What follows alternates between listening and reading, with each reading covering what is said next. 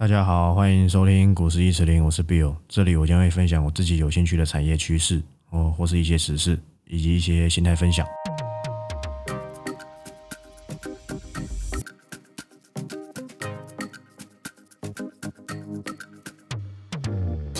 好，那又到这个 Podcast 的时间了哈，那一样跟大家聊聊这个股市的近况。那这个股市啊，非常的热。嗯其实我已经说好几周了，就是其实你可以看到现在有很多那种达人教学，那什么筹码嘛，然后技术分析，然后你看就连我这种这种咖都在讲这个 podcast。那这个这些人有没有实力我不知道，但是看起来都赚不少钱。就是有人会说，哎，你知不知道谁谁谁？那其实我对市场这些人不太了解，因为大家都知道我不看别人分析嘛，我只相信自己啊跟市场，所以这些达人他们说了什么，其实我真的不太知道。那这个大家其实都想抄近路，就是走捷径嘛。那每个人都想要最简单的拿到能够赚钱的标的，哎。你会说，哎，你可能没有，但是不太可能，因为你最终我粉砖的目的，当然就是希望我有给你一个好的这个产业趋势的见解嘛。那当然不是所有人都对股市有研究。那其实我操作股市也没多久了，就是差不多七年左右。那但是我的年纪啊也不算太老，所以我还算蛮早接触这个股市的。想当初我做的时候，其实。并不热络，因为那时候没什么行情啊。其实我这七年来，我能想象到的大行情，我都可以数得出来。例如这个中美第一次打贸易战，川普那时候课税嘛，有行情；金正恩玩导弹，然后那时候也有一点行情。再来就是这个被动元件之乱，这是第三个行情。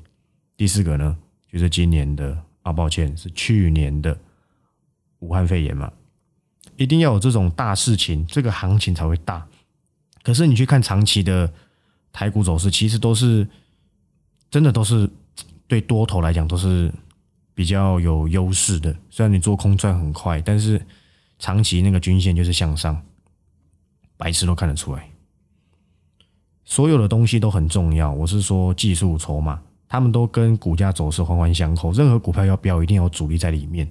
可是你很少听到我讲筹码。原因是他们很重要，可是说真的，嗯，大部分的人其实有眼睛哦，有学过，其实筹码都略懂一二。可是产业不是，你没花时间，你只能知道皮毛。当然，这些达人会教这些什么解析主力筹码，但是我擅长的就是很多人比较不懂，就是我懂产业，我知道公司的商机在哪里。就像我今天六月二十三号星期三录音嘛。嗯，我在 T 恤上讲的鹏程，你们去想想看，鹏程我是什么时候说的？约略三四周吧，我真的忘了。我那时候讲什么大同，在跟你讲鹏程，那个时候我记得鹏程也不贵，但是今天八二五五鹏程创新高啦。你这个时候再去留意，你觉得不觉得很吃亏吗？你明明在更早之前你知道它比较便宜，那你偏偏要去追这个创新高的，其实我觉得这种。东西都要自己要留意一下，很多东西都是要等，好吧？我们不是不是疯子啊，不是每每天都要这个航运，当然这个因人而异啊。像今天好像阳明长隆就跌停吧，但是我上次跟你们讲阳明的时候是在六十六块的时候，就是在那一天的盘后，我已经忘记哪一天了，但是就是六十六块，我那一次讲再也没讲过，因为我觉得在那之后基本上都是。不算是一个波段的介入点，那都是短线。那当然，对，与我无关啊，与我无关。那因为我踏入股市没多久的时候，我就是用这个产业选股，不是每一次都可以赢，因为你们知道趋势要等，这个等就是一个问号，会让很多人觉得说，请问我找到一档产业的股票，但是为什么我有信心续报下去？这个问题其实我很难回答，因为我是你要说报信仰嘛，好像也不太对。因为我知道它的商机在哪里，就像我那一天在 T G 上 PO 的，我之前去年的时候在一百八十附近买了不少金硕，那个时候你一定不知道金硕是什么，因为那时候金硕的成交量才五百，好像不到五百张，我没记错的话。等到市场发现金硕的时候，金硕已经三百多了，再来就到六百，其实六百超乎我预料，真的。我当初给他内心的一个价格，这不是目标价，分这早就已经超过，是差不多三百五左右，所以这个已经超越我这个能够预料到的范围。不过市场总是这样嘛，对不对？疯狂，好不好？当然，这个大雪光也不错了，而且这种东西其实没有什么想涨就涨。请问眼睛这种东西有什么旺季吗？没有。眼睛就不好就不好嘛，这个逻辑应该是蛮简单的。所以其实你问我说：“哎，我难道不在意技术分析跟筹码？这不可能。我会去看现在到底有谁有。我不想要介入的时候有这一些卖压干扰着我。我可以等，但是我不想要被被去接刀子。我会判断卖压重不重。我等卖压结束之后。”我会找机会介入，我只是不想要有卖压，不想要还有更低的价格，我在一个不对的位置进场，就这样而已。剩下时间就是等，但是现在都已经万七了，你还要做长线投资，我觉得风险大。所以我在 T 恤上也解释过，我现在的逻辑就是波段，那这个续报时间大概一到三个月。你们去看看我今年分享的股票，几乎都是一到三个月都有机会有一个大行情表现。什么茂达，拜托，早就跟你们讲过了。然后什么？诶，其实很多了，那一个一个数，其实也讲不完，好不好？所以这是我自己的操作逻辑，我已经讲过，就是不要说一定要模仿某个人，你自己可以去多多试试看，就是短线的、波段的、长线的，哪一个你 OK？就像我大概多久之前就讲大成钢了，但是我一定不是最早说的，那时候市场上都在讲。但是我在拉回的时候再解析一次我的看法。那这个当然买卖是取决于你们嘛。我的目的是分享趋势，那不是报名牌。那我讲一个趋势，趋势要等。那很多人就会担心啊，又转弱又怎么样？这个就常常在证明一件事情，就是你们或许不适合做这种波段型的操作，你们可能适合短线，或是其他方法。也有可能是因为你们是新手，所以你们。在内心上的调整还不到位，这我不知道，所以新手一定要去评估。我那天在 T G 上，呃，打了不少的这个事情，好不好？那很多股票哦，我举一个例子，市市场上市场上在这个崩溃的时候要去做留意，你会觉得我在讲屁话，反反正反正什么恐慌买进，什么什么。什么乐观卖出，大家都会讲。可是我有在执行这件事情，就像前阵子大跌的时候，我跟你们讲这个蹲泰，它从之前几十块涨到两百块，不强吗？它这个驱动 IC 什么嘛，对不对？可是我是不是我没有在两百块跟你讲蹲态？哎，完全没有，是它跌下来一百四、一百五的时候，我跟你说蹲态不错。这个就是冷静的判断。你买在两百的，我跟你讲，一定很多人在一百四、一百五砍掉，因为这跌幅都已经很多，除非脚麻掉，他愿意一直盯盯盯盯盯盯到后面，或是在跌下来的话，他敢加嘛？哎，这种都是聪明的投资人。可是砍掉人一定很多了，好不好？我现在这样讲，你会觉得哎，这是事后的屁话。可是过去的这些盘后、盘中的消息都能够证明，说我能够掌握到这些趋势嘛？所以好不好？要有一些这个理性的观点，然后来去做这个股票操作。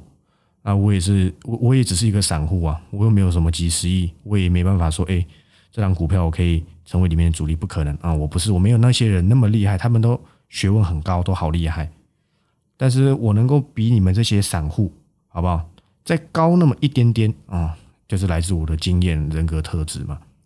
记得，如果你这个盘中好波动会影响到你。你买一档股票，那整天在那边盯着看，像疯子一样，然后账上亏损一点点啊，你就觉得很不舒服哦，就是整个身体就觉得啊，今天吃不下饭。那我觉得你距离赢家思维，你还有好一段距离要走，因为你等不了，怎么可能一买进就涨？那个次数绝对不会有比你买进就跌来的多，不可能，好不好？所以呢，这种东西你们就要自己好好体会。怎么样子去做到一个这个正确的操作方式。我给你们好的趋势，你们也不见得抱得住。这个如果有这种状况，好不好？自己要去思考一下，到底要怎么去做一个改善。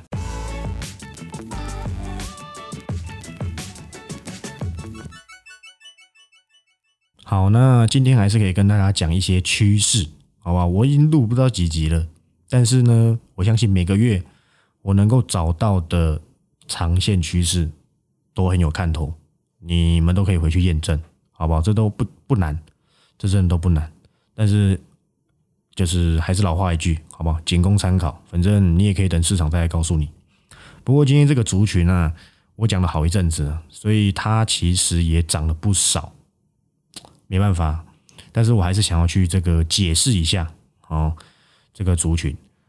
那大家都知道，好不好？现在全球的晶圆代工厂积极扩产嘛，那当然最大家的就是我们家护国神山啊，台积电。那现在全世界啊都要台积电。那我也讲过，之前这个亚利桑那州，再来自日本，现在欧美呢也在这虎视眈眈，好不好？你会发现我好几个月前就讲过。封测，封测还是封测，先进封装很重要。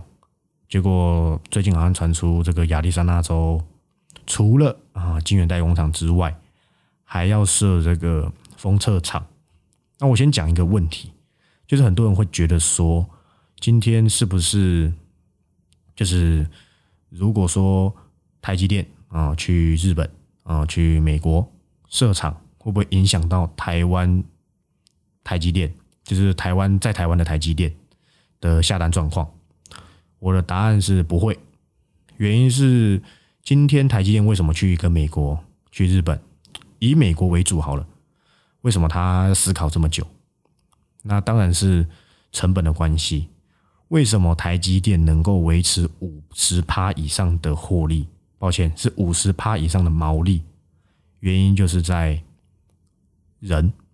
台湾的成本便宜，是这些很辛苦的工程师，好不好？他们加上台湾经济条件啊，环境因素，才可以造就台积电有这么高的毛利。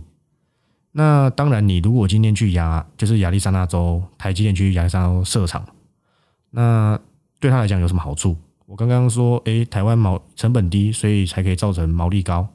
那这样子，台积电去美国啊，不是吃亏吗？不会。因为他在那个地方，在国外，他一定只做最高毛利的产品，会抵消掉这一些成本的疑虑。所以，你今天如果你假设你是苹果，你要下单，如果假设啦，他可能要下 iPhone 的单，他就不见得会丢到美国，他可能会下台湾，因为这样子比较有利啊。当然，对对一个厂商来讲，便宜能往一样的产品、一样的品质。我往便宜地方走嘛，那那在美国那个厂要干嘛？做更高阶的毛利，一些高阶的 CPU 啊，一些它的那些军工毛利的晶片啊，所以他们美国的厂是做最高毛利的，所以这个问题其实不太需要担心，就是会不会影响到台湾的台积电？其实还好，反而他去国外还蛮多各国，就是不同国家的人啊，像这个 Google 嘛，像这个苹果，他们都。有很多国家的人才，那其实对台湾的这个台积电，它做一个全国性的国际企业，啊，是很有正向的发展，所以我觉得还不错，啊，当然是 OK 的。那全球都在拼这个晶圆代工，先不要去扯那些什么 overbooking 这种东西，我觉得还好。当然，这个之后交由市场决定嘛，到底会不会未来。晶圆多到爆，这个晶片多到爆，这个之后再来说，不是我现在说的算，我又不知道实际现在晶片怎么样，都是那些研调机构出来的嘛。那能够做到最新尺寸代工，当然就只有台积电。你也知道，小朋友都知道台积电，对不对？但是你也会说三星，好不好？但是三星在制程上还有还有很大的要改善的地方，当然就是这个这个制程嘛。之前那个什么高通那个 S 八八八。热到爆，我有讲过嘛？那当然，这些扩厂到底会受惠什么？除了设备之外，这个可能你也知道。但是我很早很早很早就讲，就是细晶圆。那我觉得，好不好？我可以解释一下细晶圆到底是在干嘛的。当然，就是晶片是由晶圆来的，它有分简单呐，简单来讲，它有分磊晶跟这个抛光晶圆。那磊晶当然就是那些这个化合物细晶圆嘛，化合物半导体，然后第三代半导体这类的，什么 MOSFET 啊、IGBT 啊，然后碳化系啊这些等等等，这些就是磊晶。那抛光晶圆呢，就是拿来做那些运算的嘛，就是台积电在代工的，就是这些抛光晶圆，好不好？那在代工这些磊晶的人是谁？那就是有什么汉磊，然后宏杰科，然后文茂这些，就是这个不是属于他，这么是比较在做这些磊晶的。那他们上游这些细晶圆，好不好？抛光晶圆你都知道，环球晶、台盛科、合金。那磊金有谁？全新，好不好？这些都是吸金源。那其实呢，这个环球金、台盛科、合金。他们内部还是有一些差异，当然就是寸数的问题。但是环球金它是比较像是签约，那合金好像也是，但是台盛科我不知道现在有没有改了，因为台盛科它是台硕跟日本有一家公司叫做盛高，然后他们是台硕，哎，你看台硕又有又有又有它的，又有一个半导体，好不好？就是台盛科，它是跟盛高合资的。环球金因为之前并购那个德商世创，那老三跟老四合并，打败了盛高，成为现在市占率第二名的这个细晶圆。那第一名是信越，第二名是环球金，第三名应该就是盛高。那细晶圆呢，它是分寸数的。现在其实抛光晶圆啊，基本上都用八寸，八寸可以用到用在什么地方？